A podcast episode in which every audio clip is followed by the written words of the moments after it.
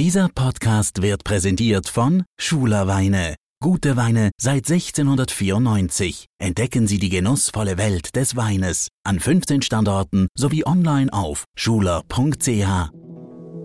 NZZ Akzent.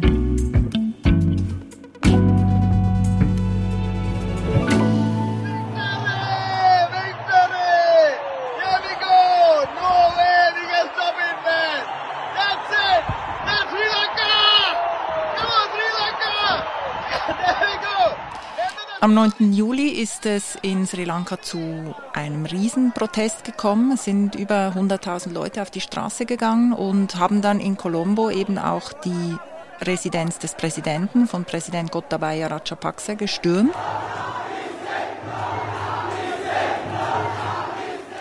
Sie sind da eingedrungen, wirklich in großen Massen sind in den Pool gesprungen, haben da so, sind durchs Haus gezogen, haben diese luxuriöse Villa so be, begutachtet, Selfies gemacht und so und ja, mhm. das waren schon sehr erstaunliche Bilder, weil ähm, Gotabaya war halt ein sehr der starke Mann so Sri Lankas, den die Leute entweder verehrt oder gefürchtet haben und vor dem man wirklich Respekt hatte. Mhm.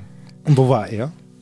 Sehr kurz bevor die Masse da eben in seine Residenz gestürmt ist, hat er sich vom Militär evakuieren lassen und hat sich dann auch ins Ausland fliegen lassen. Er ist dann erst auf die Malediven mhm. gegangen, von dort nach Singapur und hat dann erst fast eine Woche später dann seinen Rücktritt erklärt. Okay, jetzt ist er nicht mehr Präsident. Der ist weg. Offiziell endet damit die Ära seiner Familie, mhm. der Rajapakses. Aber ich würde den Clan noch nicht ganz abschreiben. Der Rajapaksa-Clan hat Sri Lanka über Jahrzehnte dominiert. Jetzt muss der Präsident Gotabaya Rajapaksa gehen.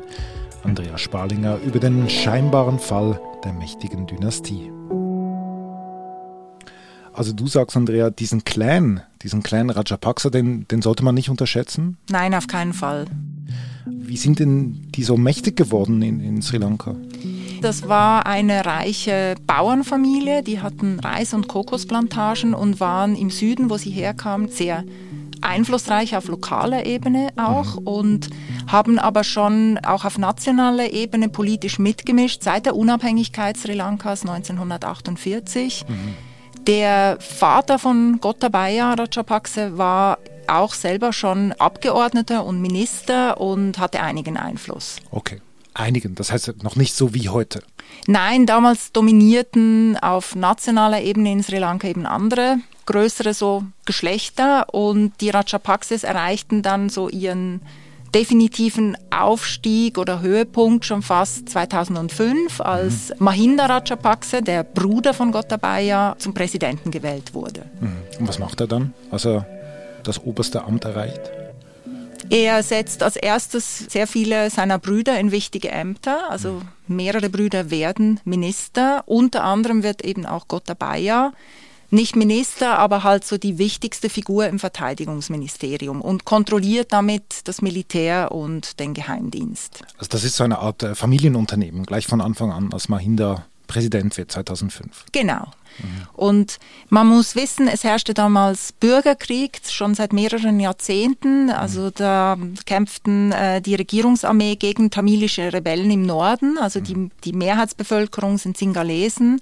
Und da gab es eben vom Norden, von den Tamilen, Unabhängigkeitsbestrebungen. Mhm. Und Mahinda hat dann entschieden, eine neue Militäroffensive zu starten und hat die auch wirklich also sehr erbarmungslos geführt, ohne Rücksicht auf Zivilisten und hat es aber geschafft, diesen Krieg 2019 zu beenden. Mhm. Gotabaya hat das sehr viel beigetragen. Als, der Bruder. Ähm, genau, der Bruder, der eben im Verteidigungsministerium äh, die wichtige Figur war, hat das Ganze organisiert, geführt. Mhm.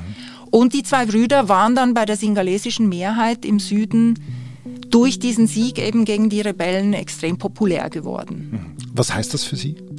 Mahinda wird dann eben 2010 mit überwältigender Mehrheit wiedergewählt mhm. und Sie befinden sich jetzt so auf dem Höhepunkt ihrer Macht und weiten die auch weiter aus. Die Ministerämter behalten weiterhin viele Brüder. Mhm. Sie bringen noch mehr Leute in Positionen. Also zeitweise sind da 40 äh, Verwandte in sehr hohen politischen Ämtern. Gleichzeitig wird das Ganze auch immer autoritärer. Also da spielt vor allem Gotabaya eine sehr wichtige Rolle im Verteidigungsministerium, der eben auch den Geheimdienst kontrolliert und da wirklich Angst und Schrecken verbreitet. Mhm, In der Zeit fürchten alle Gotabaya. Mhm. Es gibt immer mehr Probleme mit Korruption. Also man bereichert sich halt irgendwie schamlos und zeitweise kontrollieren die Brüder über 70 äh, Prozent des Budgets und mhm. können sich da natürlich gut dann auch immer so ein bisschen wieder was in die Tasche stecken. Hat was von einer Mafia. Genau, es ist eigentlich ein sehr mafiöses System mhm. gewesen. Mhm.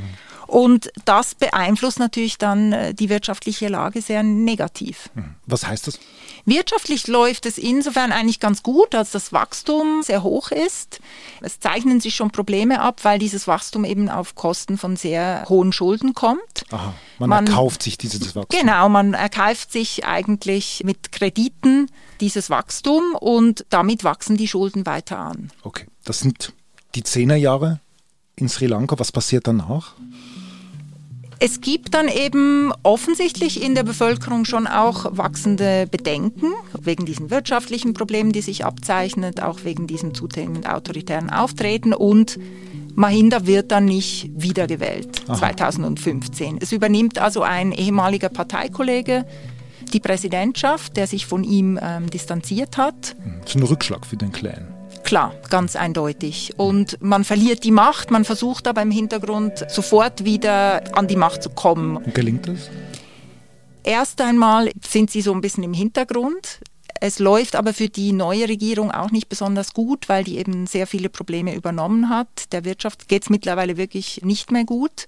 Und man bereitet sich vor auf die nächste Wahl. Mhm. Und die Rajapakse entscheiden, jetzt Gotabaya ins Rennen zu schicken als also, Präsidentschaftskandidat. Also das muss man sich so vorstellen, quasi, da kommen die nächsten Wahlen, der Clan sitzt zusammen und dann sagt man, oh Mahinda, du warst bereits Präsident, jetzt kannst du nicht mehr.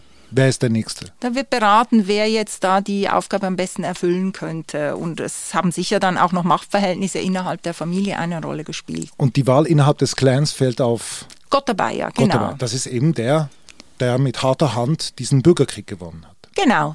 Er war eben ein Militär, er ist in der Armee groß geworden und ist von daher so ein bisschen ein politischer Outsider, aber eben auch eine sehr bekannte Figur, weil er hinter diesem Krieg so der starke Mann war. Mhm. Das war 2019, hast du gesagt? Im April, also an Ostern 2019, gibt es in Sri Lanka sehr schwere Anschläge.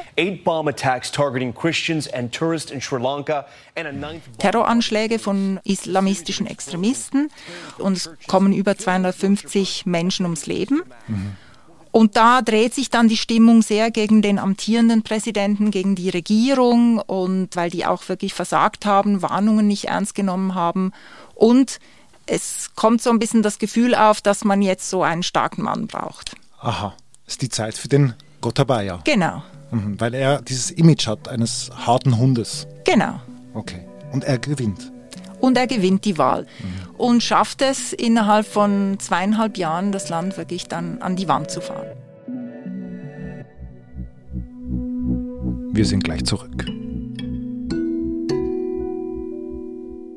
Schulerweine, gute Weine seit 1694. Genießen Sie den Geschmack von gutem Wein, entdecken Sie Ihren neuen Favoriten und profitieren Sie von unserem einzigartigen Genussversprechen mit 100% Rückgabegarantie. Bestellen Sie für über 50 Franken und wir schenken Ihnen 20 Franken. Jetzt Rabattcode NCZ einlösen auf schuler.ch.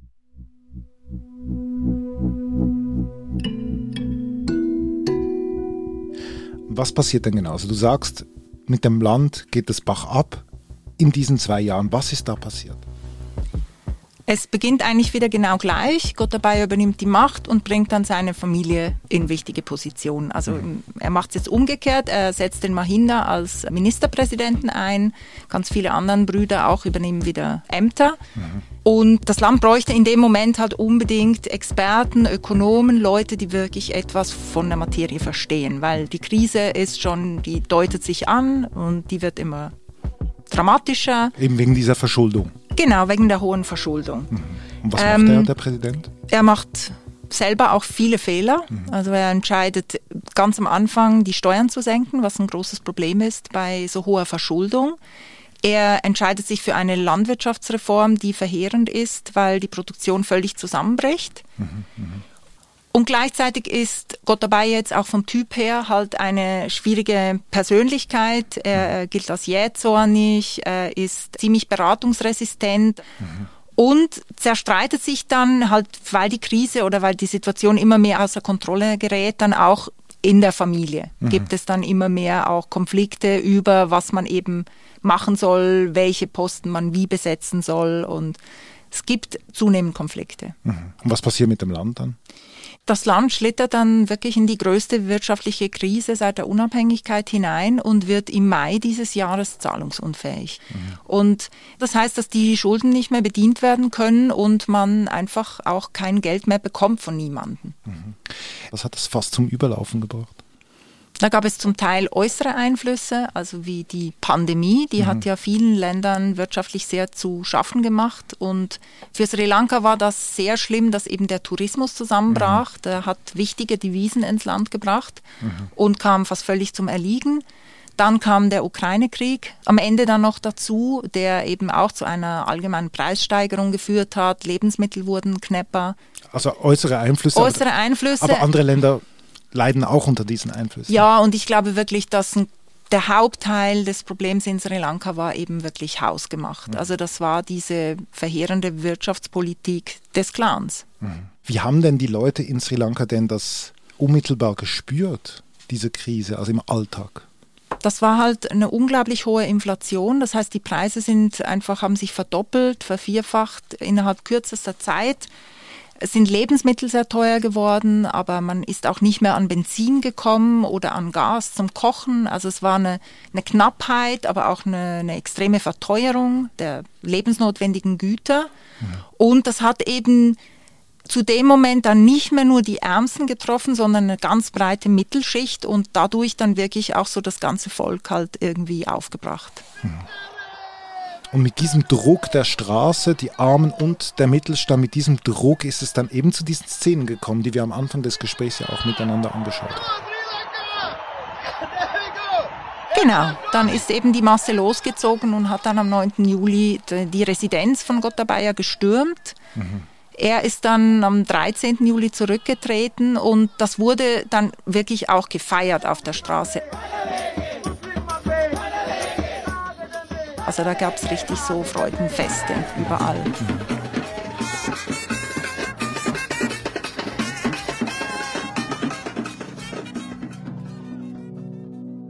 Politisch, wie geht es jetzt weiter? Morgen sollte das Parlament einen Übergangspräsidenten wählen der das Land dann so mal vorübergehend führt mhm. und dann halt Neuwahlen vorbereiten muss. Also es ist sehr wichtig, das muss jetzt gewählt werden, neuer Präsident und ich denke auch ein neues Parlament. Mhm. Das heißt, ist das in deinen Augen eine Art Neustart? Er ist ja weg, der Präsident.